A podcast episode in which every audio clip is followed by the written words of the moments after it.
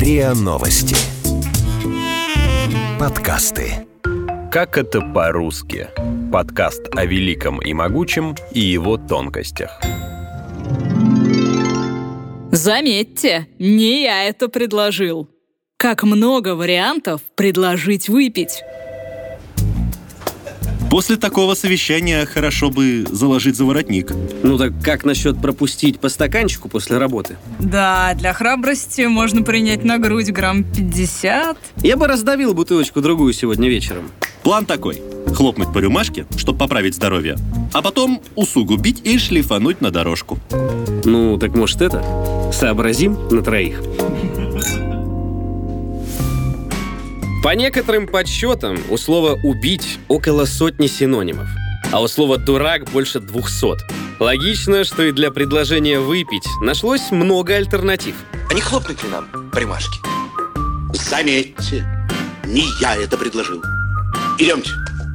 Так предлагает выпить герой Олега Меньшикова в фильме «Покровские ворота». Глагол «хлопнуть» не синоним слова «выпить», но в контексте употребления спиртного он такое свойство приобретает, как и глагол «трахнуть».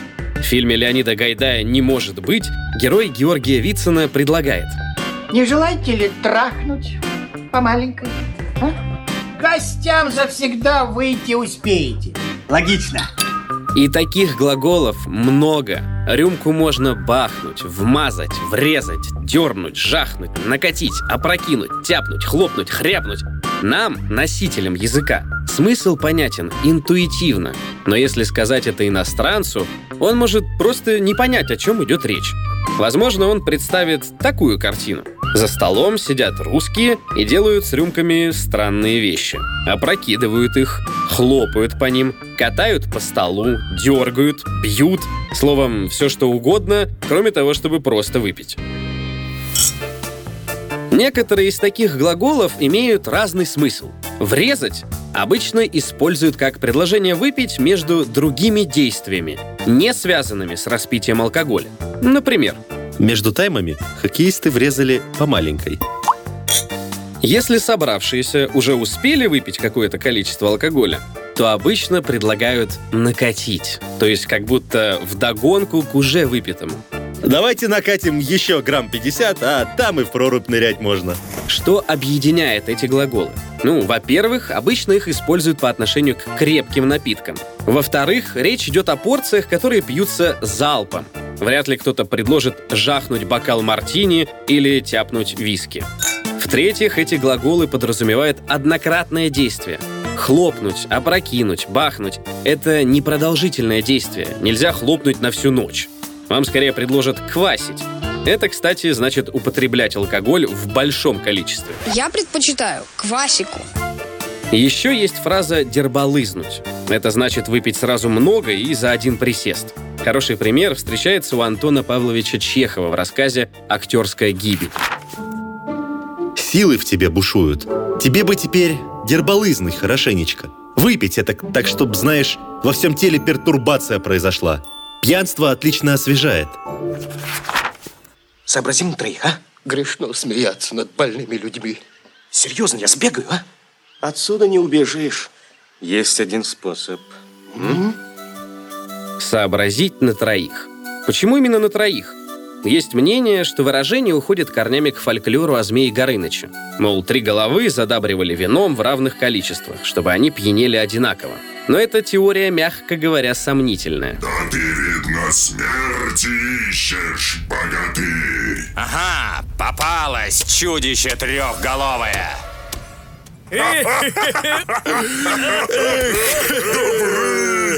Сколько лет? Горыныч, дружище.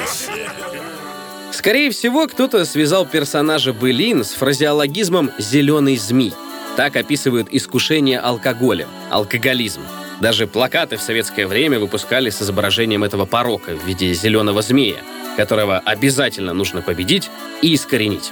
Есть более правдоподобная версия. Здорово! Здорово! Хоть быть третьим, а?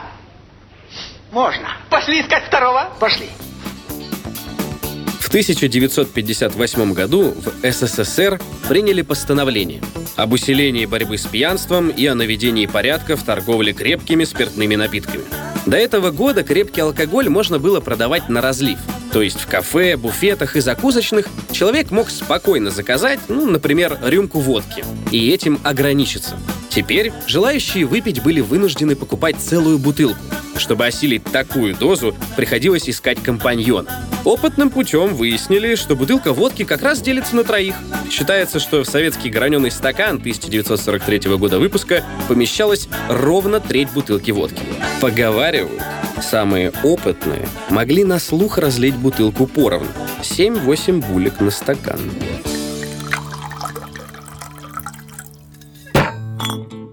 В стороне у прилавка или у входа в магазин стали появляться странные личности.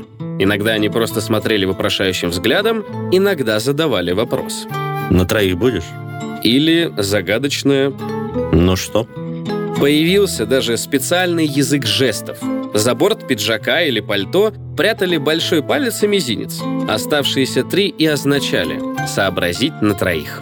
Другая версия связана с ценой за бутылку водки. После денежной реформы 1961 года самая дешевая водка стала стоить 3 рубля, а точнее 2 рубля 87 копеек. У желающего выпить просто могло не быть 3 рублей, а вот рубль — легко. Поэтому у кассы вставали с поднятым в руке рублем, сигнал был словно свет маяка. Когда присоединялись еще двое, все скидывались по рублю. Кстати, сдачи 13 копеек как раз хватало на классическую закуску – плавленый сырок. Такой сценарий вечера был настолько повсеместным, что его высмеивали в фильмах и песнях. Например, известная композиция «Плавленый сырок» из фильма «Формула радости». Кстати, вместо героя Савелия Крамарова ее исполнял за кадром сам автор, композитор Александр Зацепин. Сделана отметка на стакане И укромный выбран уголок И давно разломленный в кармане Засыхает плавленый сырок А конечно ты, дорог, третий дорог Засыхает плавленый сырок У представителей разных профессий есть и свои уникальные варианты предложить выпить. Ну, например, выражение «заправить баки». Считается, что его используют работники гражданской авиации. Итак, рейс завершен. Может, теперь весь экипаж заправит баки, а не только капитан. А те, чья жизнь связана с морем, принимают на борт. Хотя иногда так говорят о людях с большим животом или просто крупной комплекцией. Боцман, а давайте примем на борт, а? Только в меру, а то в прошлый раз вас так неплохо штормило. Какой-то античной эстетикой привлекает выражение «отдаться Бахусу». Вот только значение его совсем не привлекательное. Пить алкоголь, совершенно не отдавая себе отчет в том, сколько пьешь. Субботу мы идем в театр на «Спартака», а после планируем отдаться Бахусу. Есть несколько фраз, связанных с элементами одежды. Например, «залить за галстук». Принято считать, что так предлагают выпить представители умственного труда. Аркадий Ильич, может, доклад завтра подготовим, а сегодня зальем за галстук по маленькой? Синоним этого выражения – фраза «заложить за воротник». Есть версия, что оно появилось в начале 18 века, во времена Петра I. Чтобы наградить талантливых кораблестроителей, им на шею или ключицу ставили особое клеймо и издали специальный указ. Всем, у кого была такая отметка, должны наливать бесплатно. Согласно легенде, в кабак или трактир мог прийти человек, отодвинуть воротник и показать клеймо, после чего он мог выпивать совершенно бесплатно. Поэтому и говорят «заложить за воротник». Красивая история, но вряд ли она правдивая. Другое выражение «омочить рукава» встречается, например, у Михаила Успенского в произведении «Время оно». Третий из приятелей был знаменитый борец Суматори по имени Сумияма Синзен. И, как все борцы, всегда находился он в готовности омочить рукав, а то и оба. Первой росой с листьев 500-летней криптомерии. Проще говоря, выпить как следует. Предложение «раздавить пол-литру» или «выпить по литру» означает выпить в ограниченном количестве, заранее озвучить объем. Правда, не всегда речь идет именно о половине литра.